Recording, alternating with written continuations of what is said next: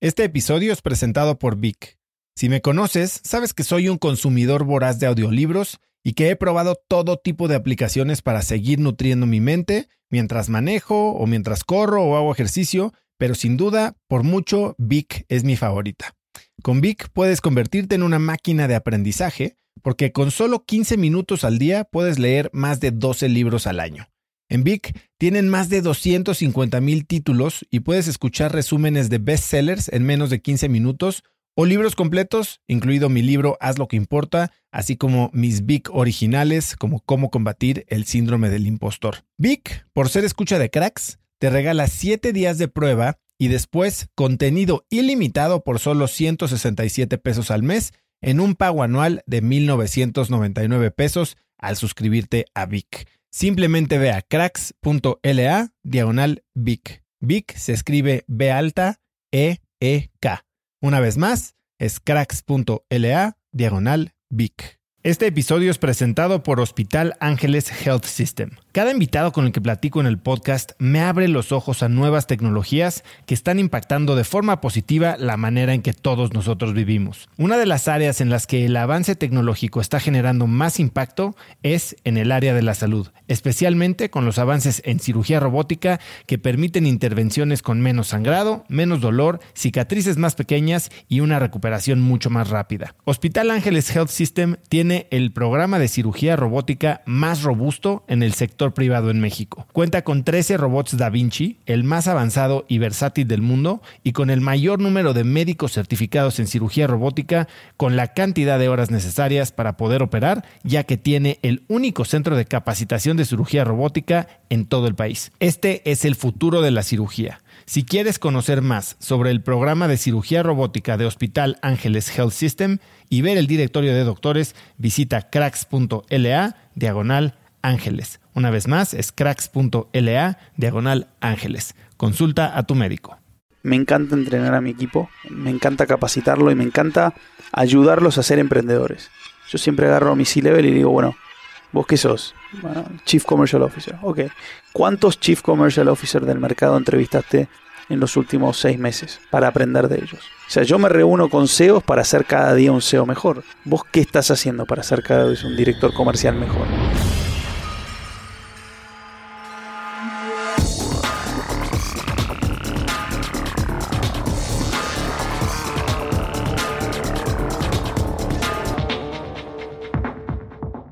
Hola y bienvenidos a un nuevo episodio de Cracks Podcast. Yo soy Osotrava y entrevisto cada semana a las mentes más brillantes para dejarte algo único y práctico que puedas usar en tu vida diaria.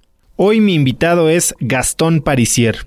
Gastón es un emprendedor argentino, fundador de la empresa de regalos Big Box. Es ingeniero industrial del Instituto Tecnológico de Buenos Aires y ha sido nombrado como una de las 30 promesas de los negocios de Forbes Argentina en 2017, 2018 y 2019, apareciendo también en la portada de esta publicación. Gastón es un tipo con mil historias. Hoy me cuenta de lo que aprendió de la vida estudiando magia por 10 años, de la cultura que permea en su empresa y de cómo el espíritu de aventura lo ha llevado a vivir las experiencias más extrañas e increíbles de su vida. La de hoy es una entrevista llena de anécdotas y aprendizajes, así que espero que disfrutes de mi plática con Gastón Parisier. Gastón, gracias por estar aquí. Bienvenido a México. Muchas gracias, acá estamos.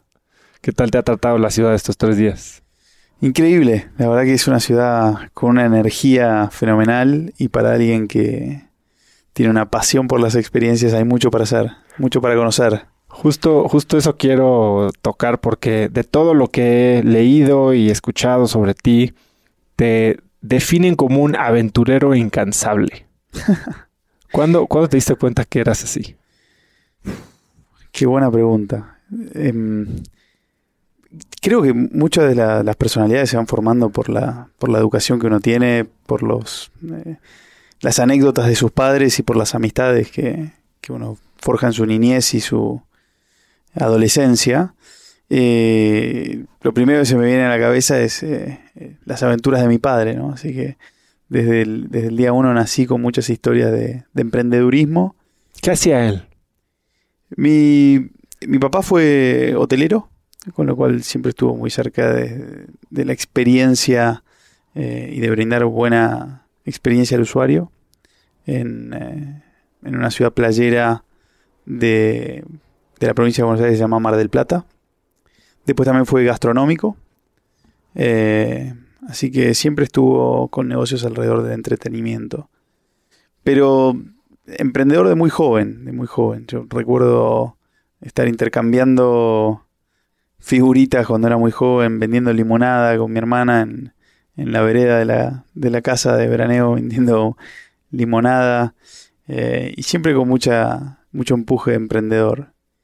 Y respecto a aventurero, sí, yo creo que siempre tuve muy presente que, que la vida es corta, ¿no? Y mis padres, mis familiares siempre me hablaban de que la vida se les pasó rapidísimo, cierran los ojos y sienten que tienen 30 años de nuevo. Y yo hoy cierro los ojos y parece que tengo 15 de nuevo. y entonces me, animo a, hacer de todo, ¿no? Creo que es un parte, ese, ADN está en la compañía, ¿no? Que es eh, intentar, probar y aprender en el camino. ¿Y cómo defines tú la aventura? Porque para muchos aventuras viajar, para muchos aventuras comer, para muchos aventuras leer. Tú, digo, sé que haces deportes, sé que te gusta eh, bucear con arpón, haces heli O sea, para ti aventura, ¿qué es? Para mí aventura es eh, cualquier cosa que me genera adrenalina y que me desafía a hacer algo nuevo. Ya aprender es una aventura, ¿no? Em, creo que lo definiría así. Muy relacionado a aprender cosas nuevas.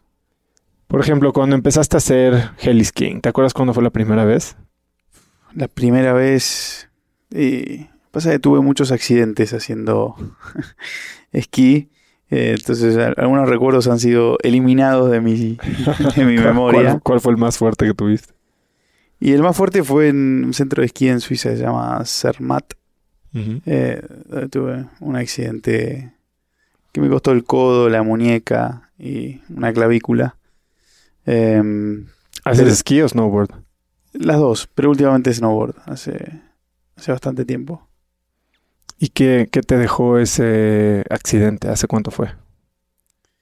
Eh, que hay que tenerle mucho respeto a la madre naturaleza. Y y nada, esto aplica a todo, ¿no? Aplica al mar, aplica al aire, aplica a, la montaña. A veces cuando uno es joven piensa que tomarse algunas copas de más por la noche y al día siguiente esquiar es una actividad segura y no, no lo es. y hay que tener eh, un fit tanto mental como corporal para hacer actividades de, de riesgo, ¿no? Pues en el fondo son de riesgo. Ahora me estás diciendo que para ti aventura es aprender y le dedicaste 10 años a aprender algo que no mucha gente se avienta a aprender, que es magia. Sí, señor. Sí, sí, sí. ¿Por qué? Más que por qué, te puedo contar cómo empezó. Yo estaba con mis padres de, de vacaciones en, en, Nueva York y fuimos a una juguetería para niños que se llama Fao Schwartz. Creo que todos los niños que... Que creo que ya la cerraron, ¿no? Sí, cerró, cerró. Eh, pasaban por esa juguetería y, en ese momento había un stand de, magia y un mago empezó a hacer unas cosas que me parecían fascinantes y yo quería que me enseñe cómo se hacían. El mago no quería, me decía que las tenía que comprar y si las compraba me enseñaba los secretos. y entonces lo fui a buscar a mi padre y le dije, papá, me estoy muriendo del deseo de saber cómo se hace esto. Me compré algunos juegos de magia que ese mago me enseñó y cuando voy a Argentina dije yo quiero aprender esto. Creo que lo demás eh, me, me, llamaba la atención es el asombro que le causaba al resto de los espectadores y cuántos preferían creer que era magia. Pocos son los que dicen yo esto no lo puedo aceptar, necesito saber cómo se hace. Y algunos pocos, dentro de ese segmento de pocos, como yo, no solamente necesitan saber cómo se hace, sino que quieren saber hacerlo. Y yo creo que eso es un poco lo, que, lo que me pasó con la magia, ¿no? Primero no lo aceptaba y quería saber cómo se hacía y después quería saber hacerlo para generar ese asombro que, que, me generó a mí. Y ese fue un recorrido de muchísimos años. La magia se puede estudiar 70 años, toda la vida puedes estudiar magia, todos los años hay técnicas nuevas, hay eh, tecnología nueva, es un mundo realmente maravilloso. Pero lo que a mí me deja es, es esto, ¿no? Es el factor sorpresa. Es intentar de todo lo que uno hace generar ese extra mile de sorpresa y en, bueno, particularmente en Big Box es algo que tratamos de, de promover siempre porque todos disfrutamos mucho el asombro, todos disfrutamos mucho la sorpresa. Hasta los que dicen que no les gusta la sorpresa la disfrutan.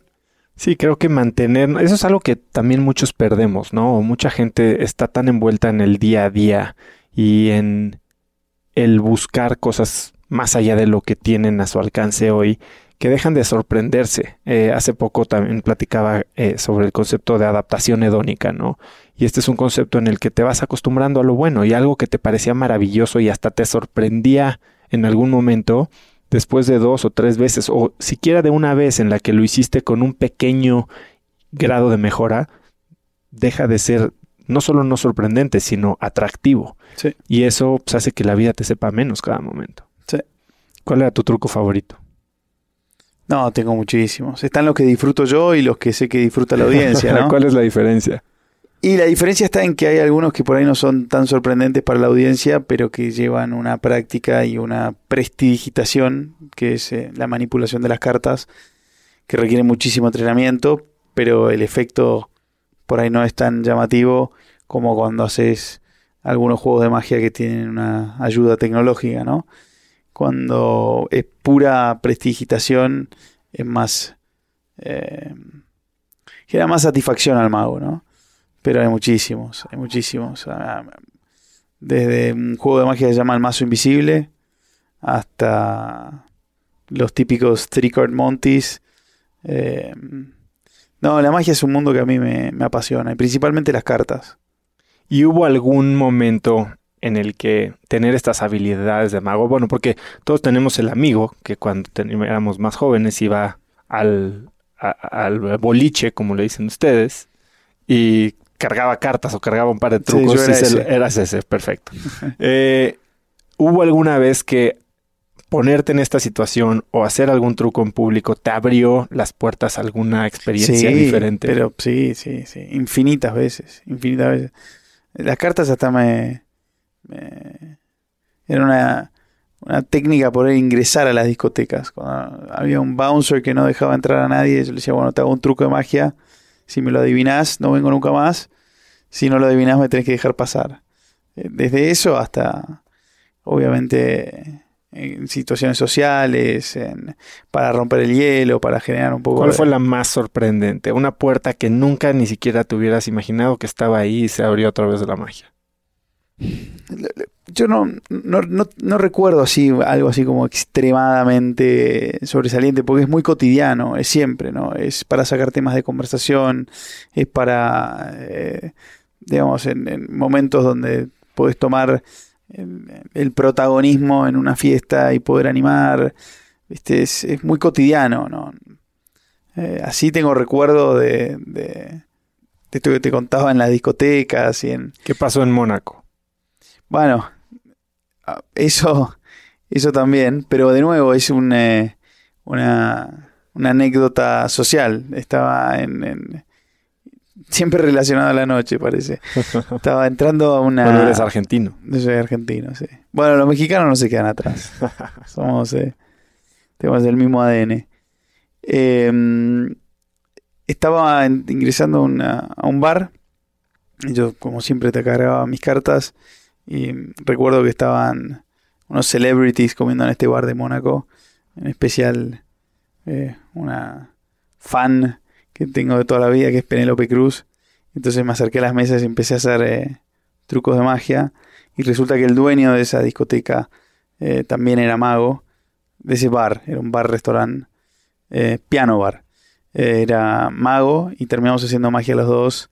Y bueno, Long story short, me quedé tres meses viviendo en Mónaco. ¿Con quién? Con, bueno, una novia que, surgió de esa noche. Eh, y, bueno, y ahí me quedé. Te he oído decir que dos de tus sueños antes de morir son cruzar el Atlántico en velero y viajar al espacio. Y yo acabo de terminar de leer eh, el libro de Richard Branson, Losing My Virginity, ¿no? Y, y ha tenido pues dos de esos mismos sueños, ¿no? Uno cruzó el Atlántico, no en velero, pero bueno, cruzó un globo y también tiene, en 1986 rompió el récord de cruzarlo en, en bote, no con velero, no, eh, sino con motor, en dos días, nueve horas, una cosa así. Eh, y bueno, de ahí empezó el, el Virgin Atlantic Challenge, ¿no? Pero ahora también tiene Virgin Galactic. Cuéntame tú, eh, la historia, porque él empieza, después de hacer todo esto, justo empieza a lanzar su, su aerolínea. Y tú también tuviste un encuentro cercano con el lanzamiento de una aerolínea. Sí. ¿Cómo pasa eso? Bueno, eh, todo esto surge cuando, cuando justamente yo estudiaba en, en Francia, en Lyon, y una de las cosas que hace todo estudiante de, de Europa en hace, ahora también, ¿no? Pero hace 10, 12 años era volar mucho en las low costs. Entonces esas, eh, esa costumbre de viajar todos los fines de semana por un euro, dos euros, diez euros a cualquier parte de Europa se convirtió en un fanatismo mientras yo estudiaba allá. Conocí todas las ciudades que te puedas imaginar. Mismo sacaba el pasaje por el precio y después veía dónde me llevaba. no, no había un deseo de ir a un destino en particular. Y ese modelo me pareció que en América Latina no existía, especialmente en Argentina, donde casi 70 millones de personas viajaban en, en ómnibus, en micros, por año. ¿Qué año era este? Esto fue en el año 2008. Ese año yo me estaba recibiendo de ingeniero industrial y mi tesis para recibirme de ingeniero la, eh, la hice sobre eh, la creación de una aerolínea low cost para Argentina y América Latina. Y fue un proyecto del cual me enamoré, como me suelo enamorar de, mis ideas, y traté de llevar adelante esa compañía en ese año, pero fue eh, imposible por eh, que en ese momento habían unas políticas aerocomerciales muy cerradas. Siete, casi un poco más, sí, ocho años más tarde, eh, cuando asume el gobierno de Mauricio Macri y las políticas pasan a ser de, abiertas hacia el, hacia el comercio y digamos más que nada el transporte aerocomercial. Eh, retome ese proyecto con una persona que había conocido hace siete años y tuvimos la suerte de armar la compañía y conseguir los fondos para, para, para desarrollarla, ¿no? Hoy esa compañía existe, soy un accionista minoritario, siempre creyendo que los emprendedores tenemos que tener el mindset de que es preferible ser eh, cola de león y no cabeza de ratón, con lo cual en esa compañía ingresaron muchos fondos internacionales y mi participación quedó eh, muy minoritaria, pero es un proyecto que, que realmente le ha traído muchas satisfacciones a, a la Argentina ya han volado más de 2 millones de personas y medio millón de personas volaron en avión por primera vez en sus vidas. Em, y la compañía está funcionando muy bien. Eh, deseando de que el próximo gobierno, el electo hace pocos días, em, mantenga una política de impulso hacia nuevas aerolíneas. Hace poco tuve aquí en el podcast como invitado a William Shaw. Y William Shaw es buen amigo mío, estudiamos juntos la maestría.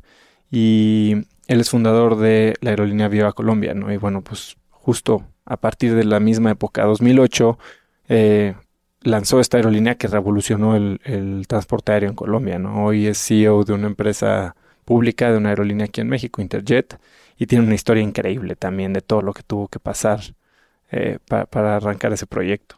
Qué bárbaro, sí, sí, sí. Son los... Eh, bueno, mismo Richard Branson dice, tiene una frase de Richard, no sé si está en Losing My Virginity, pero está en, varias de sus declaraciones.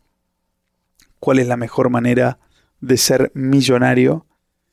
Es empezar como billonario y empezar una aerolínea. Ser billionaire y montar una aerolínea. sí. Eh, Oye, pero bueno, también de este tiempo de viajes incansables mientras estudiabas en Europa, surge la idea de Big Box. sí, Cuéntame cómo, cómo se gesta esto. Porque Bueno. eras un niño. sí, sí, tenía 22 años. eh, 21, 22. eh, y... A ver, innovar a veces es estar atento, ¿no? Estar atento, ver cosas... bueno, Un ejemplo fácil es los monopatines. Estos monopatines que están en todos lados en América Latina ahora no los inventó nadie, o sea, nacieron en otras ciudades del mundo y rápidamente se replicaron. Y, y es un modelo de innovación. De hecho, hace poco tuve la suerte de estar en un viaje muy profundo de aprendizaje en China y ellos mismos te muestran que su modelo de innovación los primeros tres años de los últimos 20 era un copy-paste model y igualmente lo denominaban innovación. Después pasaron a un modelo copy and improve y después ya están ahora en un modelo de pure innovation y leadership. Pero cuando estaba haciendo mis, mi, mi intercambio en, eh, en Francia estudiando ingeniería, estaba muy atento, muy atento mirando distintos eh, modelos de negocios y, y había visto que existía un modelo de regalar experiencias, pero mucho más, eh, digamos, de consumo masivo. Estaba en los supermercados, me acuerdo, estaba en los correos. Y después cuando terminé mis estudios y, y estuve, y volví a la Argentina, un amigo me regaló para, para mi cumpleaños un salto en paracaídas y ahí es un poco donde, donde até todas las cosas, todos los cables se unieron y haber visto que en Europa existía este modelo de regalar experiencias y yo haber recibido como regalo una experiencia extraordinaria me hizo empezar a, desarrollar la plataforma de Big Box. Que, que un poco eso, ¿no? Purpose, ¿no? Pasaron ya 10 años y, y realmente sigo con eh, el, el recuerdo como si hubiese sido ayer del día en que salté en paracaídas, ¿no? Y tratamos de hacer mucho marketing y comunicación en línea con eso, ¿no? Que nadie se acuerda los objetos que le regalaron en su niñez y su adolescencia y en su adultez tampoco. Todos recordamos las experiencias que nos han regalado. Eh, nuestros amigos, nuestros padres, nuestras parejas. eh, eso se recuerda por mucho tiempo. Sí, bueno, aquí este modelo, ahora que están entrando a México, eh, es algo que yo me acuerdo hace más de 10 años. Había una compañía que creo que aún existe que se llamaba Experimenta. Eh, a ver, platícame un poquito cuál es la diferencia entre tu modelo y los modelos que probablemente ya existían hace algunos años. Sí, hay algunos modelos en México. Para mí no son ni comparables con Big Box. Eh, y lo digo con, con- con la humildad de, inju- de justamente creer que son aliados. Y te voy a explicar por qué.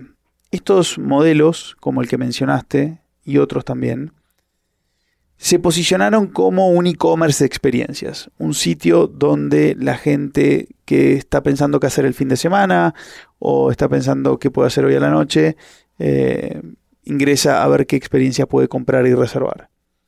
Nosotros desarrollamos una plataforma 100% orientada hacia el regalar, hacia el dar. De hecho, nuestro purpose es la felicidad de regalar. Nosotros queremos que la gente regale más. Parece un poco naive y un poco exagerado, pero todos los, todas las visiones de las compañías tienen que ser eh, exageradas y grandes. Y nosotros creemos que la sociedad puede ser más generosa, que al ser humano lo hace muy feliz regalar, porque ver a, los, a las personas felices disfrutando nos hace felices a nosotros mismos. Yo muchas veces digo en la oficina internamente que regalar es el acto egoísta menos egoísta del mundo, Sí. pero que uno lo hace por uno. Entonces, Es lo mismo que con la caridad. Yo pienso lo mismito. Yo creo que la gente que se jacta de caritativo y demás lo hace eh, por uno. lo hace por, por ellos mismos. Y no está mal. Y no está mal. Y no está mal. Pero Entonces, que no lo pinten como que es 100% hay, hay de todo, ¿no? Hay de todo, hay de todo. Eh, hay algunos que lo hacen por uno, hay algunos que lo hacen por los dos. Eh, a mí me encanta regalar, lo hago por mí y lo hago porque me gusta, me hace muy bien ver la felicidad de las personas a las que les estoy regalando. Entonces esto que parece un speech de marketing, en realidad tiene un impacto total en el user experience, en el consumer journey, la manera en que compras, poder adjuntar fotos, mensajes de voz, videos, estar en, toda esa conversación con la persona que le hiciste el regalo, eh, poder recibir mensajes de agradecimiento. O sea, hay toda una línea de construcción en el UX de nuestro producto que es regalos. No es la transacción. No es la transacción de me estoy comprando un vuelo en globo para mí. No, no. Acá estoy haciendo un regalo muy especial a una persona que quiero mucho o a una persona que le quiero agradecer algo o a alguien que le quiero pedir perdón porque me equivoqué. Y entonces toda nuestra elección, es decir, vos entras a una de estas plataformas, eh, y, viste, buscas por, eh, qué sé yo, eh, no sé, aventura, bienestar. Entras a nuestra plataforma y las secciones son eh, agradecimiento, pedir perdón. Entonces todo el UX está basado en hacer regalos. Nosotros queremos ser la compañía de regalos más importante de América Latina. Creemos que somos pioneros en esto, que estamos haciendo un gran trabajo y justamente creemos que las experiencias son el mejor regalo. Porque muchas veces me preguntan, bueno, pero si es una compañía de regalos, entonces ¿por qué no haces un vertical de productos dentro, dentro de Big Box? Y muchas veces lo pensamos, lo tenemos como un proyecto paralelo de hacer alguna sección de productos de, experiencias, o sea, por ejemplo, palos de golf. O sea, pues un regalo, es un objeto, pero es eh, específicamente para, para hacer eh, golf, que es una experiencia, ¿no? Eh, lo mismo con todo lo que son eh, indumentaria, no, pero artículos de esquí, mismo de pesca, de todo lo que te puedas imaginar. Y a veces decimos, ahí puede haber una oportunidad de también regalar objetos, pero siempre lo queremos relacionar a la experiencia. ¿Y cómo empieza en realidad? O sea, tú regresas a Argentina y cómo decides, cuál es el primer paso en arrancar un negocio de estos? Digo, de entrada es un marketplace que se hace complicado, ¿no? Eh, y segundo, bueno, tenías tu idea de que lo querías hacer online, tenías una idea de cómo querías que fuera la experiencia, cómo armaste tu primer equipo.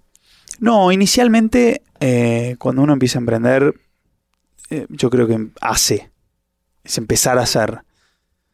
Yo recuerdo los primeros días de la compañía, donde obviamente el desafío era armar el inventario. Desde ese lugar no era un, modelo marketplace porque justamente la oferta era seleccionada y curada, con lo cual era más por ahí un marketplace eh, con, algún tipo de curaduría. Y una vez que tenía las experiencias era salir a venderlos. Yo pensé que el modelo iba a ser digital el día 1, pero los primeros tres años de la compañía, el 99% de la venta fueron regalos corporativos de compañías que le hacían regalos a sus empleados, a sus clientes, a sus proveedores, a cualquier tipo de, de, socio estratégico. Y eso fue el 99% de, la venta de la compañía, cuando yo creía que íbamos a hacer un modelo digital de regalos B2C. Eh, de hecho, recién hace tres años, el 51% de la venta argentina pasó a B2C. Tardó casi siete años porque fue muy atractivo para las compañías y era algo que ni me lo imaginaba. Eh, hoy sí, en Argentina, que es el, mercado más desarrollado, casi el 80% de la venta es B2C y el 20% sigue siendo Corporate Solutions. Y es un poco lo mismo que va a pasar acá en México, ¿no? De hecho, tenemos un equipo de, de ventas corporativas que justamente ofrece nuestra plataforma de experiencias para fidelizar clientes, como te decía, para empleados, para proveedores eh, y por ahora está teniendo muy buena recepción. Pero nunca me hubiese imaginado. Y algo que nunca me hubiese imaginado es que íbamos a tener puntos de venta en los shopping malls. Esa es la parte que más a mí me intrigó. Sí. Pero después de ver lo que pasó en cuestión de viajes aquí, eh, con Best Day, por ejemplo, eh, que justo cruzaron ese o, cerraron ese gap entre el comercio electrónico de viajes, que al final del día son experiencias intangibles, y eh, eh, la experiencia física de comprarle a una persona en un mostrador y tuvieron un gran éxito poniendo estas islas, se me hizo un poco lógico lo que hiciste. Sí, nosotros no lo pensamos así. De hecho, a veces los emprendedores parece que tenemos una planificación y la ejecutamos y en realidad es mucho prueba y error. Nosotros teníamos, eh, habíamos cotizado un plan de marketing que incluía vía pública y revistas y, diarios. Y un día llegué a la oficina y le dije a mi, a mi gerente de marketing que quería suspender toda la eh, digamos, toda la, publicidad de imagen y abrir un punto de venta y que obviamente el costo del punto de venta sea reemplazado por, por, lo que estaba presupuestado para marketing. Y ante nuestra sorpresa, a los dos meses empezó a ser cash positive, a los cuatro meses pasó a ser eh, eh, profitable. Y ya dijimos, che, acá hay una oportunidad. Y empezamos a hacer el rollout de nuevos puntos de venta. Pero inicialmente se pensó como un posicionamiento de marca. Si voy a poner un cartel, prefiero poner un punto de venta y que haya alguien que pueda hablar y contarlo. Porque la realidad es que acá en México, si vos estás caminando por la calle y dice Big Box, nada. Nada. Si dice Big Box, la felicidad de regalar, bueno, la palabra regalar por ahí algo te dice, pero bueno, que serán cajas grandes. Cajas de zapatos. Si dice Big Box la felicidad de regalar y hay una foto de un paracaidismo, podés empezar a imaginarte algo. Ahora, si tenés en el shopping mall un stand bien puesto, bien curado, estéticamente atractivo, con un vendedor con quien podés conversar, si lees Big Box, la felicidad regalar, vas y preguntas qué es esto, y en dos minutos ya tengo por lo menos un potencial cliente. Entonces esa fue la lógica, es la misma lógica que, hemos em, desarrollado en Chile y en Perú y en Uruguay y que vamos a hacer en México en el primer quarter del año que viene. Y en esos primeros años, ¿tuviste a alguien en quien te apoyaras? Digo, tu papá eh, tenía mucha experiencia como emprendedor y en, en, experiencia de usuario, por decirlo así, al estar en entretenimiento, pero te apoyaste en alguien. ¿Cómo, cómo aprendiste a ser emprendedor? Em, no, mentores, mentores. ¿Cómo llegabas a ellos? Sé que eres parte de Endeavor, igual que nosotros. Sí, sí, sí. Em, Endeavor fue una herramienta espectacular, pero bastantes años más adelante. En el medio era, yo creo que es eh, tener el, ADN de, querer ir a, tocar puertas y aprender de las personas que conoces. Yo nunca me voy a olvidar el día que conocí al fundador de Mercado Libre, a Marcos, un gran amigo, eh, hoy un gran amigo, pero el día que lo conocí, eh, yo creo que Big Box vendía menos de un millón de dólares. Y conociéndolo le digo, hola Marcos, estoy armando el board de la compañía, me gustaría invitarte a ser board member. Y nunca me voy a olvidar que me contestó algo así como, mira, eh, me acabo de dar de baja del board de Stanford, del board de Rakuten, del board de, viste, las 10 compañías más grandes que estaban en mi radar. Y me dijo, que quiero tener más tiempo para, para, para, la familia, para, para, él. Para, él. Eh, y hoy, siete años más tarde, no puedo creer que le hice ese ofrecimiento tan ridículo a alguien con las responsabilidades y con lo difícil que debe ser alocar su tiempo como, como Marcos. O sea, ridículo, ridículo. Sin embargo, eh, él se debe acordar que el día que lo conocí ya lo estaba invitando a ser board member de la compañía así. Eh, creo que hay que ser un poco, decimos cara dura en Argentina, no sé cuál es la expresión acá en México. Pues supongo que será necio Sí, es eh, no tener vergüenza. No tener vergüenza y no tener miedo al rechazo. Y así, eh, bueno, me acuerdo que me contestó, no tengo tiempo para hacer board pero llamame todas las veces que quieras y haceme todas las preguntas que quieras, feliz de ayudarte. Eh, by the way, Marcos es uno de los, casi te diría, co-founders de Endeavor Argentina, con lo cual él le encanta ayudar a emprendedores y es un advisor espectacular. Y también conocí a los fundadores de Globant y después fui conociendo a los fundadores de Despegar y el fundador de almundo.com y después conoces a alguien que tiene una experiencia increíble en retail y a todos les, les pidiendo advice y consejos y bueno, ¿qué harías con este problema y qué harías con este problema? Y yo creo que ser emprendedor es tener la energía para ir a molestar a muchas personas y la capacidad de, de aprender de sus consejos. ¿Cuál crees que fue la lección más valiosa que aprendiste en los primeros años? La más, más importante es por qué haces tu emprendimiento, propósito. Em, ganar dinero no es un propósito, es un resultado de que tu propósito esté alineado al timing, al mercado, a tu propuesta de valor, a tu equipo. Eso es por qué.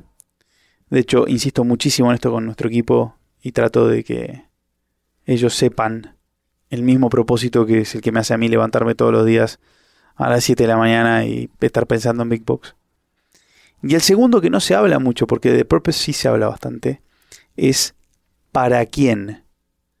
¿Para quién estás haciendo tu emprendimiento? Muchos emprendedores te responden para mí mismo. No coincido. ¿Tú para quién lo estás haciendo? Yo lo estoy haciendo para los regaladores. Para los regaladores extraordinarios.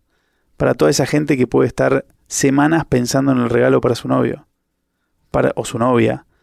Para todos esos hijos que pueden estar un mes pensando en cómo sorprender a su padre el Día del Padre para todos los padres y abuelos que se disfrazan de Santa Claus y traen, o que son Santa Claus, no sé, y, traen regalos a, a, los, a los arbolitos. Eh, eso para mí es, Existimos para ellos. Para ellos. Y ese es a veces el problema de los VCs.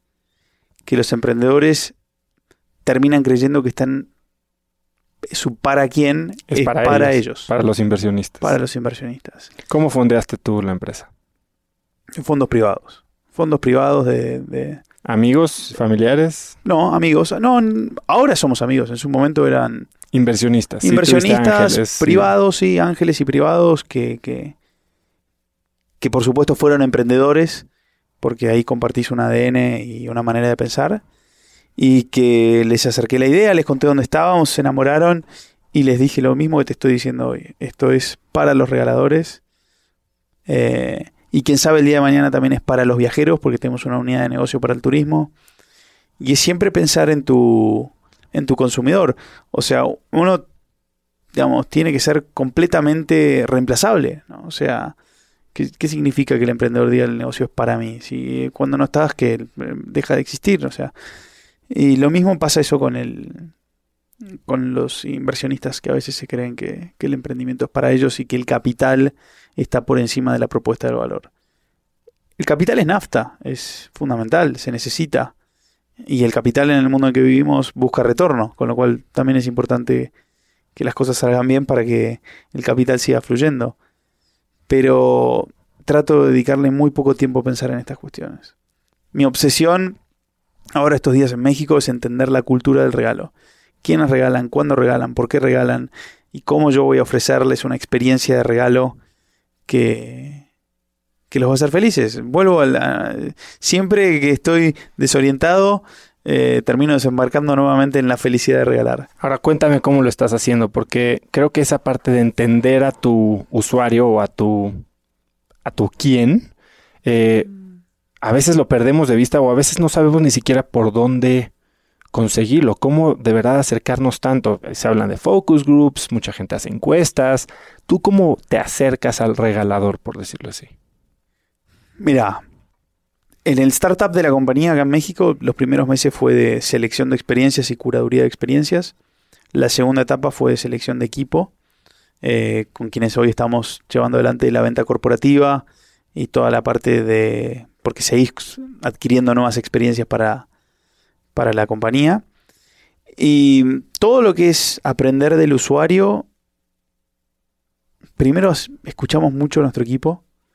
Digo, me encanta llegar a la oficina y tener eh, eh, poder conversar con, justamente son cinco eh, mujeres oriundas, creo que una es de Monterrey y las demás de acá de DF y aprender de la cultura. Y ese no lo llamaría focus group porque es eh, demasiado poco profesional para decir que es un focus group.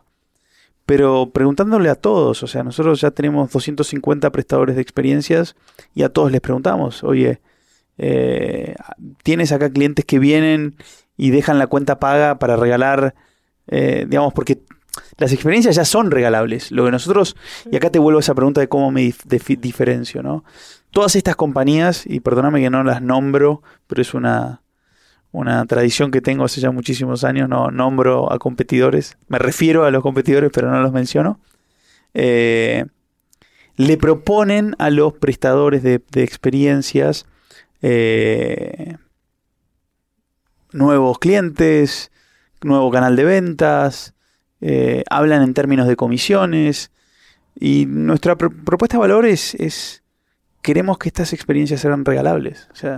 Yo voy mañana a un restaurante acá, no sé, a Sud 777 y le pregunto a Edgar, escúchame, ¿cómo hago para regalarle una cena a cada dos personas para mi padre? ¿Cómo hago? ¿Y qué tengo que dejarte el dinero? ¿Tengo que dejarte la tarjeta de crédito? ¿Cómo se hace? O sea, lo que no existe es el mecanismo para experiencias que ya existen sean regalables. Y eso es lo que nosotros hacemos. Sí, tú cambias el contexto. Nosotros somos eso, somos una solución para que las experiencias que ya existen sean regalables a través de una plataforma friendly, una plataforma que te da la oportunidad de que vos puedas regalar una opción de experiencias y el que elige, el, reciba el regalo elige una que eso es uno de los atributos más importantes también en comparación con plataformas existentes. Uno siempre acá regala una temática. regalo aventura, hay 50 experiencias de aventura y tú eliges cuál es la que más te gusta. Y así eh, seguimos tratando de crear valor en esta línea, ¿no? ¿Y cómo curas las experiencias? Porque, pues, podrías regalar experiencias de lo que fuera, ¿no? Para ti, ¿qué es una experiencia regalable? No, eh, principalmente es cuando tenés a una cuando conversás con el dueño del establecimiento, con el gerente, con el gerente de marketing, ya sabes al instante si se enamoró o no de tu propósito. Porque yo quiero a alguien que cuando entiende este concepto entiende que las personas que van a ir a ese, a ese restaurante o a ese spa o a vivir esa experiencia de aventura, ni siquiera pagaron por la experiencia. Alguien se la regaló y están eligiendo ese lugar para ir a disfrutar de un momento que se tiene que quedar grabado eh, para siempre. Entonces yo prefiero trabajar con personas que a ese cliente le van a decir, ¿qué venís a festejar? ¿Cumpleaños, aniversario? ¿O cómo fue que recibiste este regalo? Bueno, te puedo invitar a una copa de bienvenida. Eh, ¿Les gustaría conocer al chef? O sea, son esos ingredientes que hacen que la experiencia... Y en el fondo eso está en las personas con las que trabajas. Yo no puedo forzar a que todos hagan esto. Hay un criterio de selección que obviamente sean lugares que cumplen con determinados requisitos de calidad, de servicio, que tienen algún tipo de reconocimiento, o por el contrario que son extremadamente novedosos. En Argentina tenemos eh, todo lo que es trendy restaurants y high-end y haute cuisine, pero también tenemos un big box de bodegones de family style, platos para compartir. Y probablemente son lugares eh, muy tradicionales, que tienen más de 80 años, y que uno no, suele ir a esos lugares, porque están en La Boca, o están en San Telmo, o están en lugares...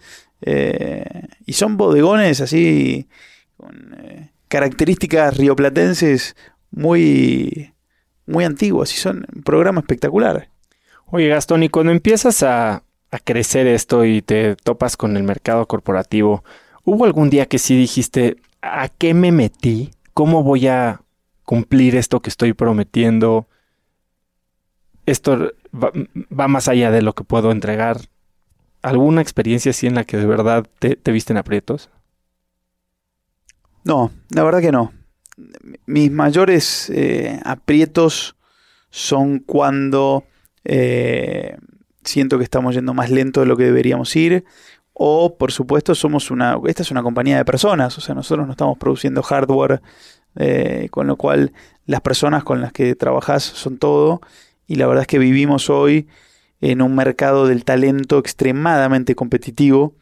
Con eh, los, los famosos unicornios de América Latina que son succionadoras de talento realmente eh, imponentes y todos los pequeños emprendimientos que están creciendo se les hace más difícil retener talento. Eso es a mí un poco lo que más me... Hoy mayor parte de mi tiempo es como HR manager y es poder retener a mi equipo eh, que esté enamorado del propósito y poder llevar adelante las cuestiones. Desafíos tenés todo el tiempo, digamos, este, este, esta compañía nació en Argentina, imagínate, me han pagado con cheques falsos, perdido millones eh, por, recibir cheques de cuentas que no tenían fondos, eh, juicios que te hacen hasta eh, personas que nunca conociste en tu vida. La, Argentina, me imagino que, toda América Latina, ¿no? Tiene estos desafíos. Ni hablar tarjetas de crédito robadas. Todo es, desafiante y, y uno va aprendiendo en el camino y va mejorando, ¿no? Pero lo más importante, yo, yo, yo la verdad que disfruto mucho eh, estar en eje. Y para mí estar en eje es que la mayor cantidad de personas en la organización entiendan el por qué y el para quién. Con eso es como que estamos en un terreno muy pero muy sólido. Después hay que tener la actitud de, bueno, a ver qué modelos de regalos en todo el mundo existen que podemos inspirarnos para desarrollar soluciones similares, qué tipo de experiencias nuevas pueden ser interesantes para regalar. En Argentina hace ya mucho tiempo tenemos el desafío de lanzar toda una categoría relacionada al sexo. Pero más que nada porque creemos que ya no es tabú y porque creemos que, eh, por el contrario, genera conversación. ¿Cómo se vería una experiencia relacionada al sexo?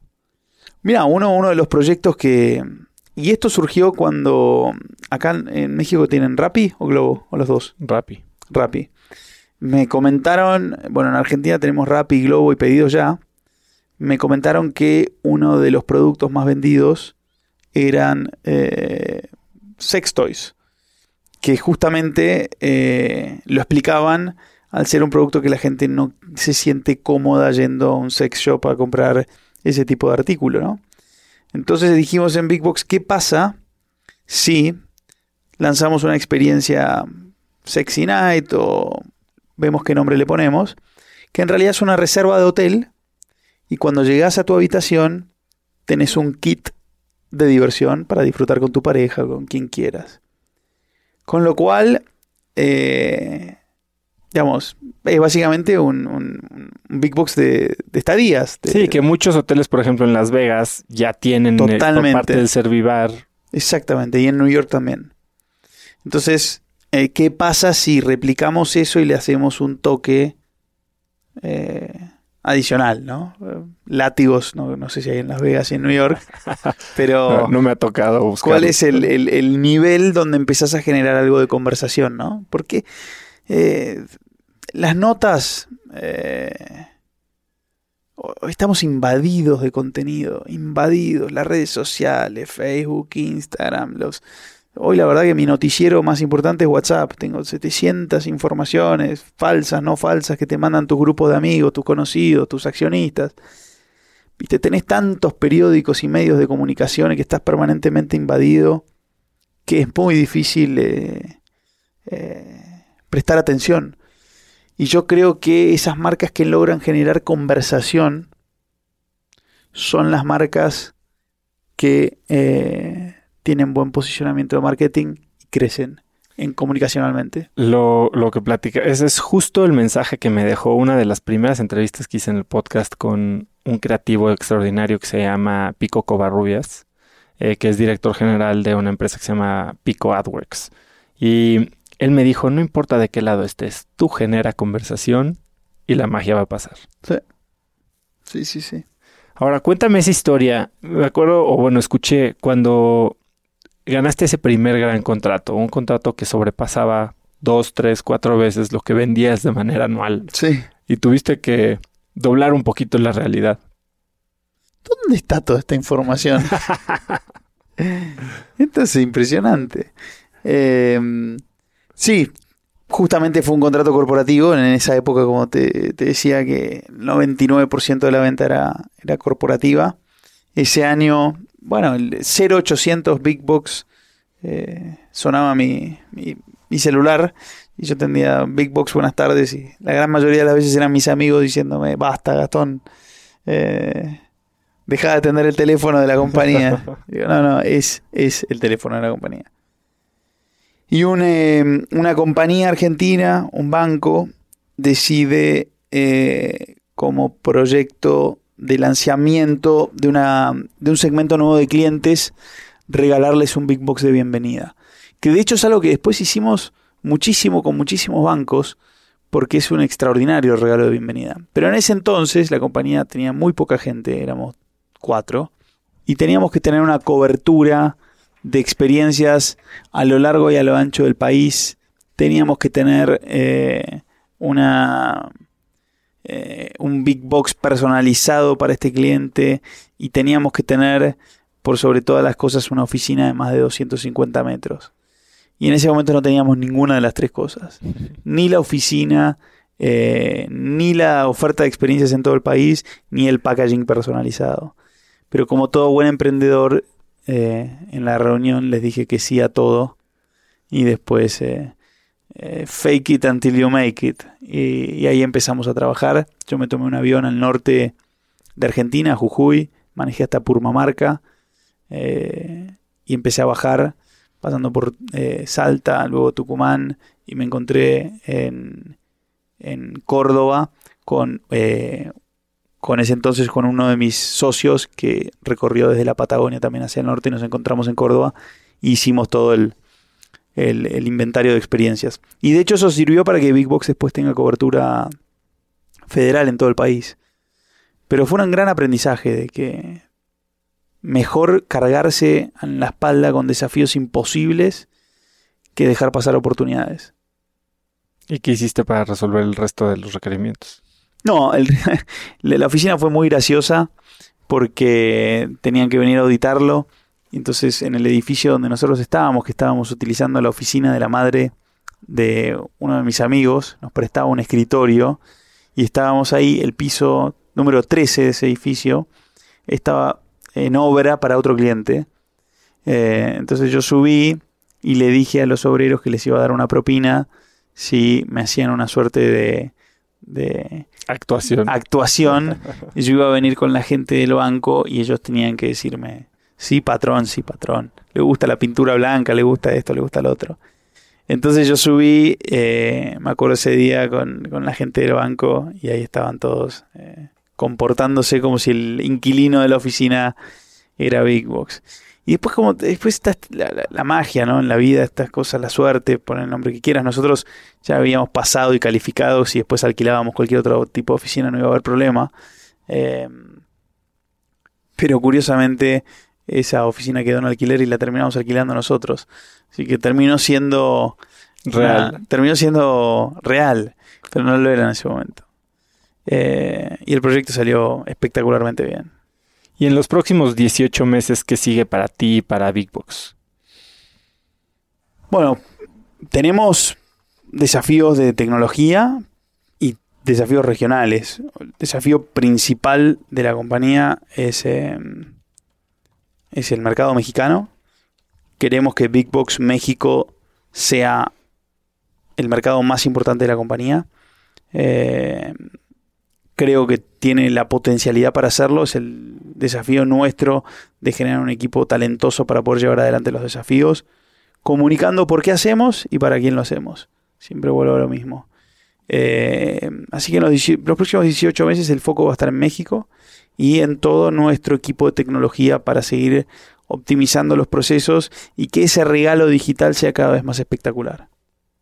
Tú vas a estar aquí, vas a estar viajando y de vuelta. Y de vuelta, sí. Viajando mucho. ¿Hay algún hábito que adquiriste en tus años de mago que hoy sigas practicando? ¿Un hábito? Hábito. No, digamos, creo que todo lo que uno hace puede tener un truco de magia. Eh, creo que todos nuestros Big Box pueden tener una cuota de asombro y de magia, donde uno diga, esto no puede ser, qué increíble el hábito que, que, me dejó la magia es justamente eso, rompernos la cabeza hasta entender cómo todo lo que hacemos puede tener una cuota de magia. Y hoy, con todos estos planes, todos los países que estás abierto, ¿cómo te organizas? ¿Cómo decides a qué enfocar tu energía? Principalmente enfoco la energía en el equipo. Eh, tenemos una especie de C-level cada vez mejor. Me encanta entrenar a mi equipo. Eh, me encanta capacitarlo y me encanta ayudarlos a ser emprendedores. Yo siempre agarro mi C-level y digo, bueno, ¿vos qué sos? Bueno, Chief Commercial Officer. Ok. ¿Cuántos Chief Commercial Officer del mercado entrevistaste en los últimos seis meses para aprender de ellos? ¿Te reuniste con el de Mercado Libre? ¿Te reuniste con el de Despegar? ¿Con quién te reuniste? ¿Con quién no? ¿Cómo estás aprendiendo? ¿Cómo estás? O sea, yo me reúno con CEOs para hacer cada día un CEO mejor. ¿Vos qué estás haciendo para ser cada vez un director comercial mejor? Y lo mismo con el CFO, y lo mismo con el Chief Operating Officer. A mí me importa más que el director de operaciones tenga en su agenda 30 directores de operaciones de 30 compañías disruptivas porque yo sé que esa persona está conversando y aprendiendo de gente que hace lo mismo que él. Mis conversaciones son en general con CEOs y emprendedores de Endeavor, con lo cual estamos en lo mismo, pero yo aprendo de ellos, ellos aprenden de mí. Yo estoy totalmente de acuerdo contigo. De donde más he aprendido yo a lo largo de los más de 10 años que llevo como emprendedor es de otros emprendedores. Sí, aprendes de mentores y demás, pero nadie como la gente que tiene las manos sucias arreglando el mismo problema y que y tú eso estás pasa viviendo. lo mismo en todos los niveles de la compañía. Un director de HR no va a aprender más yendo a capacitaciones de HR y comprándose libros de HR. Va a aprender si se está rodeando de directores de HR. Eh, y es así. Y de eso estoy completamente convencido. Y me gusta mucho dedicar mi tiempo a que estas cosas pasen. Por ejemplo, todos los años hacemos un retreat. Ahora en enero nos vamos con el team. Somos todo el C-Level y, y Senior VPs. Somos 10. Y nos vamos a ir una semana a Israel. Donde vamos a ver todo el ecosistema de emprendedurismo. Vamos a conocer emprendedores. Vamos a conocer la historia de una compañía muy grande que se llama IDB. Y y justamente ese es nuestro retreat, o sea, hay espacios para planificar la compañía y pensar, pero dentro de un ambiente de conocer gente que está eh, con los mismos desafíos que tenemos nosotros, justamente en un país que creo que el país es un startup por sí mismo. Pues no, por nada le dicen Startup Nation. Exactamente. Gran libro. Gran libro. ¿Cómo, ¿Cómo se ven las primeras dos horas de tu día? ¿Cómo te organizas? Muy tranquilo. Muy tranquilo. Me levanto muy temprano. ¿A qué hora? Eh, bueno, muy temprano. Entre las 6.30 y las 7. A las 6.30 y las 7 estoy, estoy arriba. Eh, hago un breakfast muy, pero muy, muy, muy liviano. Y a las 8 tengo boxeo. Eh, de 8 a 9. Ducha rápida. Hay un desayuno un poco más fuerte. ¿Qué desayunas antes del box? No, una fruta.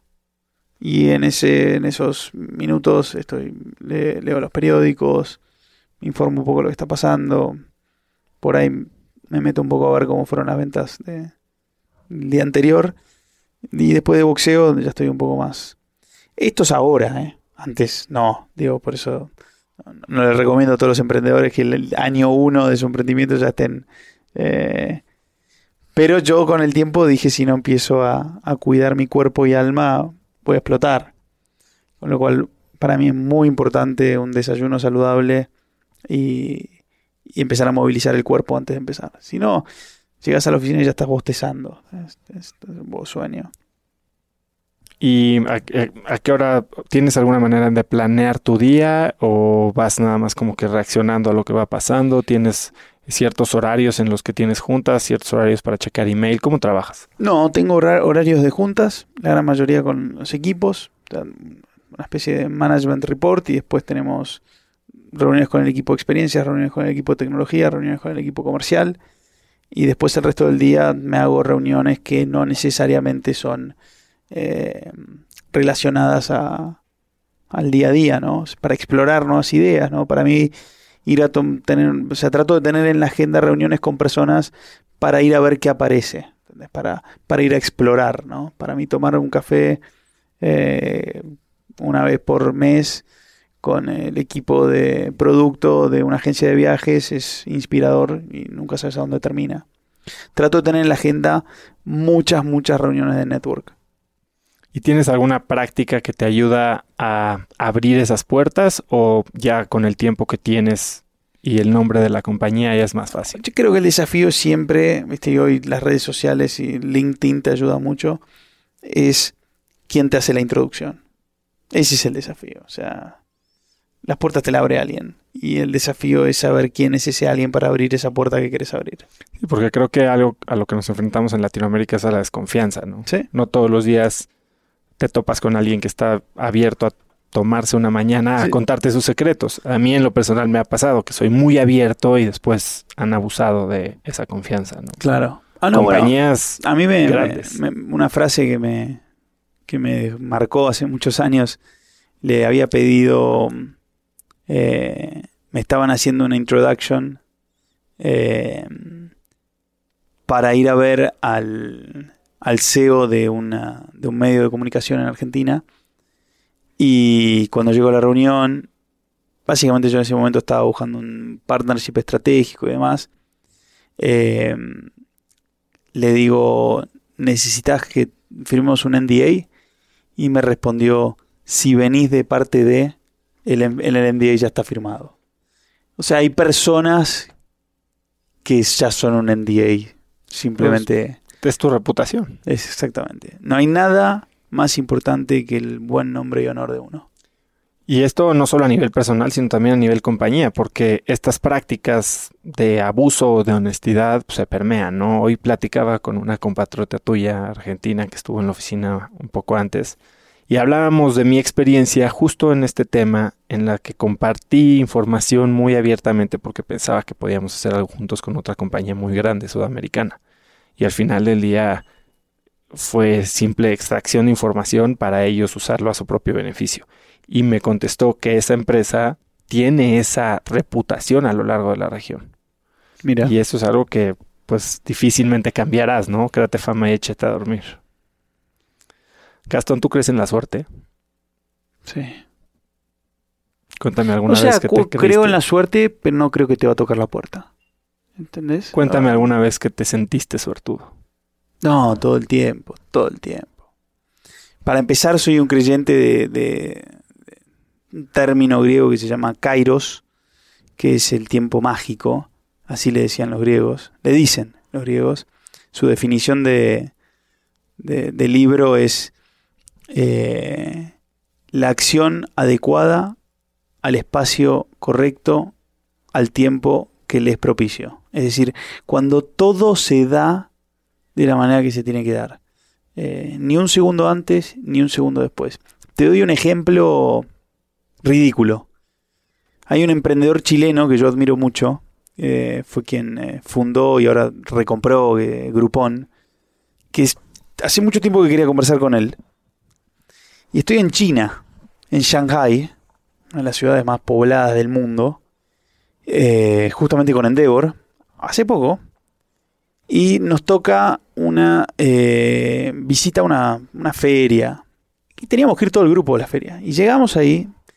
Y yo estoy aburrido, esto no, no tengo ganas, ¿viste? Más ferias chinas, no, no tengo ganas, ¿viste? Me voy a tomar un taxi y me voy directo al restaurante, que hay que llegar en, en dos horas. Pero digo, voy allá, me tomo un drink y quiero un poco de time for myself y reflexionar.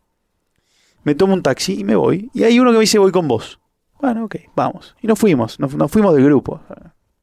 Algo que no hay que hacer, pero, me aburría mucho la, idea.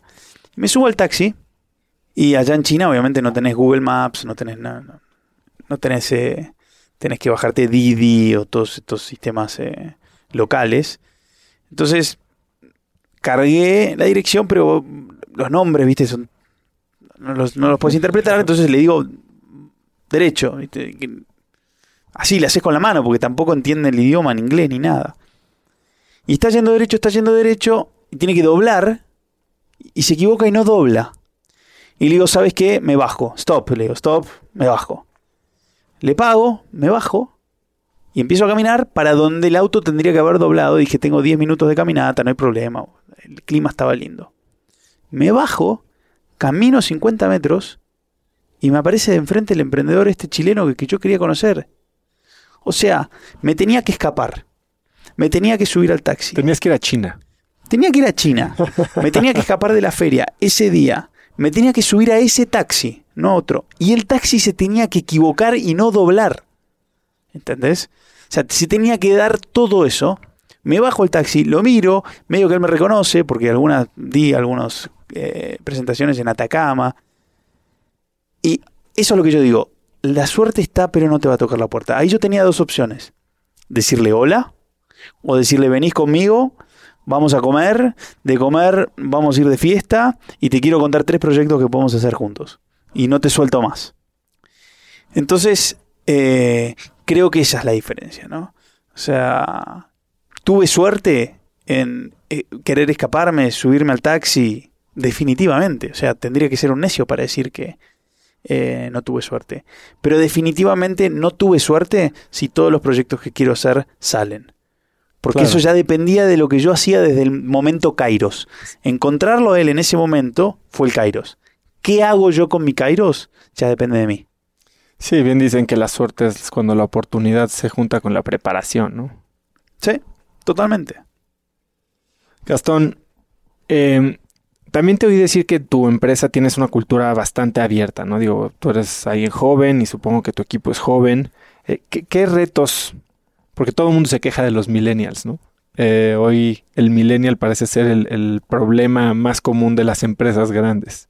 Y hasta algunos, ayer estaba en una plática en la que la directora de una empresa multinacional gigantesca hablaba de inclusión y normalmente en inclusión pues piensas mujeres, minorías, etcétera ella hablaba de los millennials como, como que los estaba incluyendo porque los millennials tenían ya una filosofía y una cultura de trabajo diferente, ¿no? En la que probablemente se ponen a ellos mucho antes de lo que generaciones anteriores se ponían. Eh, ¿Tú has tenido algún, algún tema escalando una empresa en la que pues la mayoría de la población o de los empleados es joven? No, es un desafío. Por supuesto. Sí, creo que problema fue, no fue la palabra correcta. No, digo, creo que las compañías se tienen que adaptar por lo menos a entender que el, el trabajo que elegiste tiene que dar bienestar. Eh, personal. Sí, personal y, digamos, eh, estructural. Digamos, eh, uno quiere estar trabajando en un lugar que está bien puesto, que no no tiene cubículos, que hay como una vista general de la planta, o sea, hay un montón de cuestiones que hacen al lifestyle de tu trabajo. Y es ahí donde yo creo que es una responsabilidad del emprendedor y del empresario de poder dar esas condiciones y no quejarse de la realidad, porque esto es un hecho, es así, o sea, todos, todos queremos estar en, una oficina eh, lo más cálida posible. Después, yo creo que para mí el problema con los millennials, si es que le querés poner un problema, es que por ahí no tienen la culpa ellos de vivir en la inmediatez. O sea, nacer, yo he pasado horas en un videoclub preguntándole a la persona del mostrador qué video alquilar, como si fuese un erudito que vio todas las películas del mundo. hasta tal punto que yo ya tenía una buena relación, él me conocía y me recomendaba películas. Y para mí era un programa eso, me gustaba ir, lo extraño, no precisamente a él, pero ese programa lo extraño y me encantaba.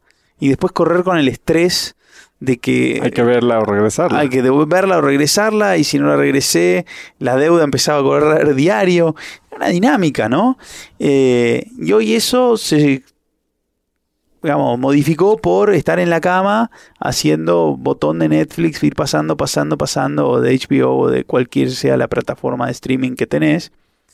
Eh, y eso para mí, no sé, no voy a discutir si una experiencia es mejor que la otra, cada uno es como es. Eh, lo que sí voy a, digamos, desafiar es que eso es inmediatez. De la misma manera es que yo he estado decenas de veces esperando un taxi que no pasaba y hoy se vive una cultura que aprieto un botón y el auto viene donde estoy yo.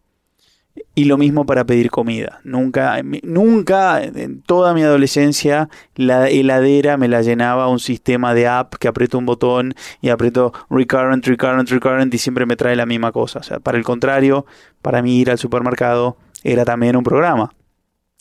Entonces yo creo que vivir en la inmediatez, querer mandarle un mensaje a alguien y poder mandarle un mensaje, digamos, y ni hablar en todo lo que es la conquista. Hoy la conquista es digital, voy ni, siquiera Tinder, que eso ya es exagerado, digo, eh, todas las redes sociales uno va buscando perfiles y manda mensajes y la conquista social y depende mucho de las imágenes que uno tiene y de la vida que quiere mostrar y ahí vuelvo a las experiencias.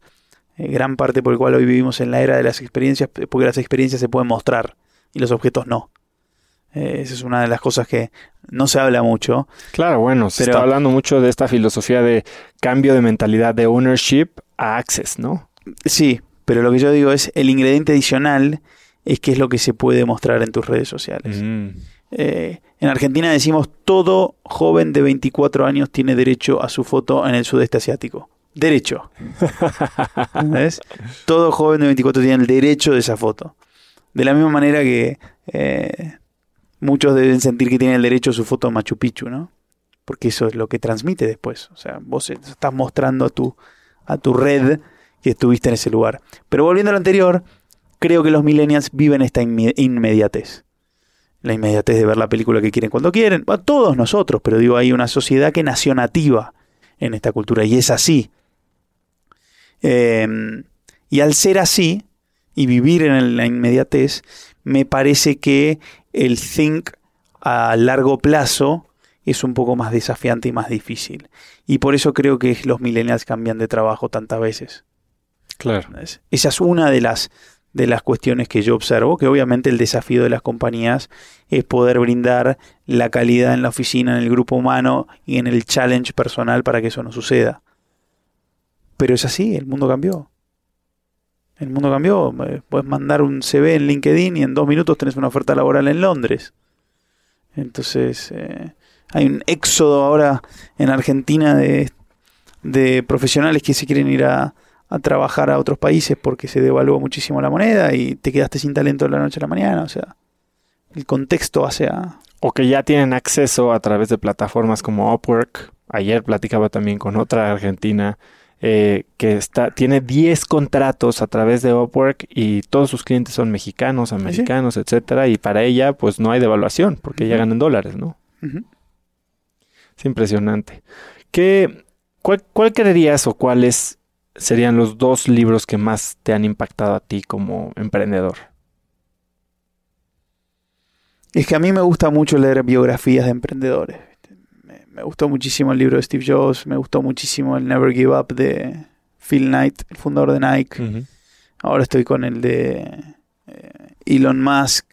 Y me gusta mucho leer historias de emprendedores. O sea, me, me cautiva mucho más historias reales. De hecho, soy un fan. Yo creo que eh, la categoría que le falta, le falta a Netflix es eh, Based on True Stories. Eso yo, sería lo único que miro.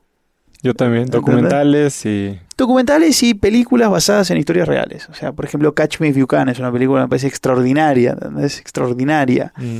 Y todo lo que es más fantasioso o Está bueno, pero, pero a mí me gustan las historias reales. Y todos los libros que están basados en consejos de emprendedores eh, son los que más disfruto. ¿Y qué le dirías a alguien de 22 años que quiere ser emprendedor hoy? Mm. Primero le diría eh, que no empiece algo cuyo propósito no lo, no lo toca desde el lugar personal. He visto muchos emprendedores iniciar compañías que por ahí el timing era bueno, el equipo era bueno, la solución era interesante, pero ese propósito no le llegaba al emprendedor.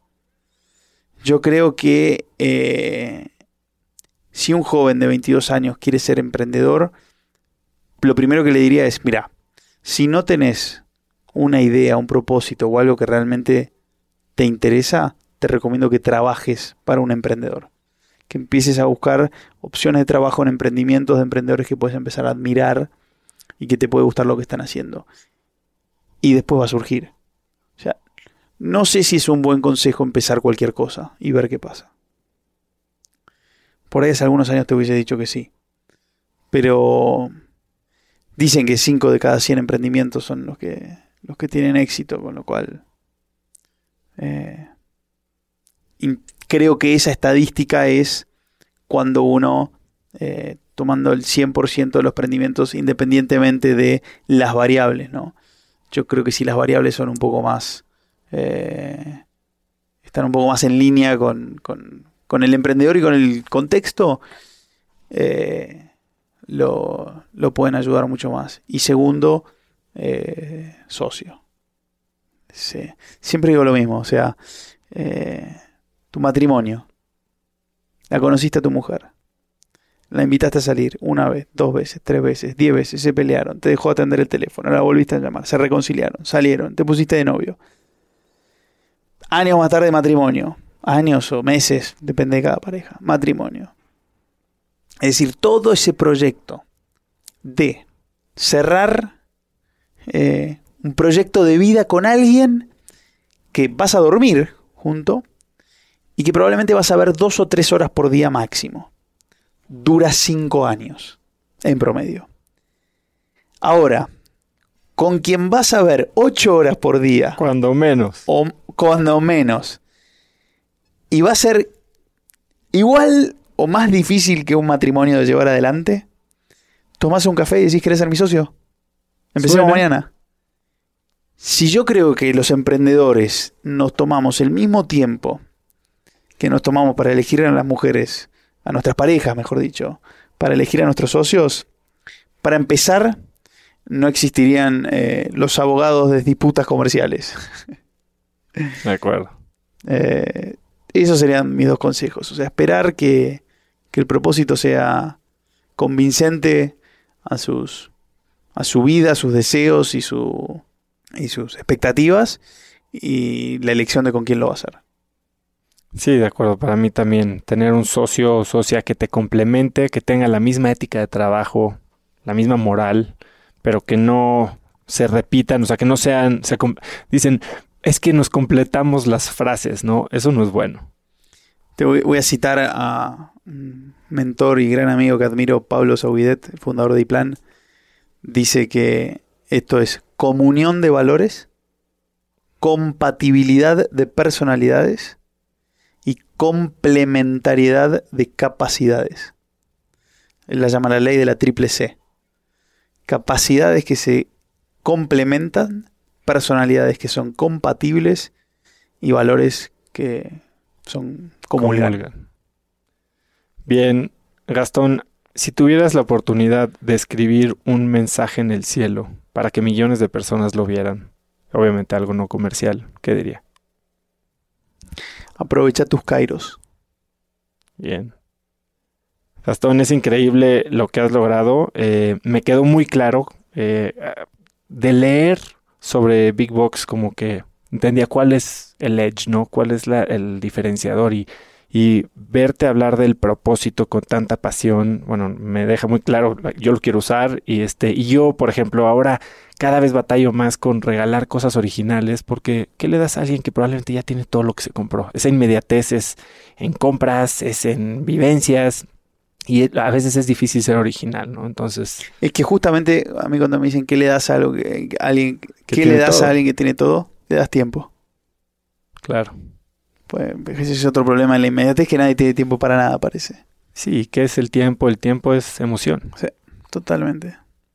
¿Algo que quieras agregar, Gastón? No, un saludo a, todos. ¿Cuándo va a estar disponible? Ya está. Ya está. Hace 10 días. Bigbox.com.mx. Sí. Perfecto. Sí, señor. Sí, señor.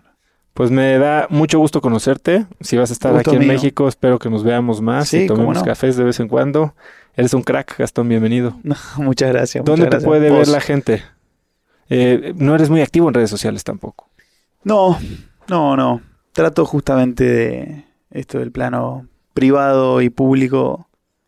Tengo mi resguardo respecto a la vida. Y haciendo esto de Pay It Forward, y digo, muchos emprendedores, mucha gente con trabajos corporativos que, que aprende de estas lecciones de vida de, los invitados, quieren contactarlos para preguntar, para agradecer, para complementar. No, no, mi mail es gastón.bigbox.com.ar.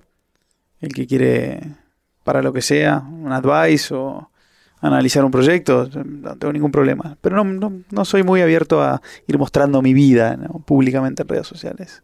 Hecho. pues ahí lo ponemos. Eh, va a ser cracks.la diagonal Gastón. Mándale este episodio a alguien que creas que puede beneficiarse de todo lo que platicamos hoy. Y gusto conocerte otra vez. No, el gusto fue mío. Muchas gracias. A ti. Me gustó muchísimo conocer a Gastón y creo que aún me queda muchísimo más por aprenderle. Ojalá lo pueda volver a ver pronto. Si te gustó lo que escuchaste y te sirvió, envíale este episodio a alguien por mensaje usando el link cracks.la diagonal Gastón y pregúntale cuál cree que es la lección más valiosa que se lleva del episodio. También sigue a Cracks Podcast en Spotify o suscríbete en iTunes y califícanos ahí con 5 estrellas para que más gente nos pueda encontrar y así tengamos acceso a más y mejores invitados. También regístrate gratis en Viernes de Cracks, que es el correo que mando cada viernes con las cosas más cool que encontré en la semana. Ya son más de 10.000 personas las que lo reciben y ahí incluyo descuentos que me regalan, invitaciones a meetups como el que hubo en Monterrey la semana pasada y experimentos que estoy probando. Puedes hacerlo en cracks.la diagonal viernes y pronto voy a estar en tu inbox. También mencióname en Instagram como arroba osotrava. Ya sabes que me encanta leer lo que aprendiste o ver dónde escuchas el podcast y respondo todos los mensajes. Puedes encontrar links a todo lo que hablamos hoy Gastón y yo en cracks.la diagonal Gastón. Y eso es todo por hoy. Yo soy Osotrava y espero que tengas una gran semana más. Este episodio es presentado por Vic. Si me conoces, sabes que soy un consumidor voraz de audiolibros y que he probado todo tipo de aplicaciones para seguir nutriendo mi mente mientras manejo o mientras corro o hago ejercicio, pero sin duda, por mucho, Vic es mi favorita. Con Vic puedes convertirte en una máquina de aprendizaje porque con solo 15 minutos al día puedes leer más de 12 libros al año. En Vic tienen más de 250 mil títulos y puedes escuchar resúmenes de bestsellers en menos de 15 minutos o libros completos, incluido mi libro Haz lo que importa, así como mis Vic originales como Cómo combatir el síndrome del impostor. Vic, por ser escucha de cracks, te regala 7 días de prueba y después contenido ilimitado por solo 167 pesos al mes en un pago anual de 1.999 pesos al suscribirte a Vic. Simplemente ve a cracks.la diagonal Vic. Vic se escribe B alta E E K. Una vez más, es cracks.la diagonal.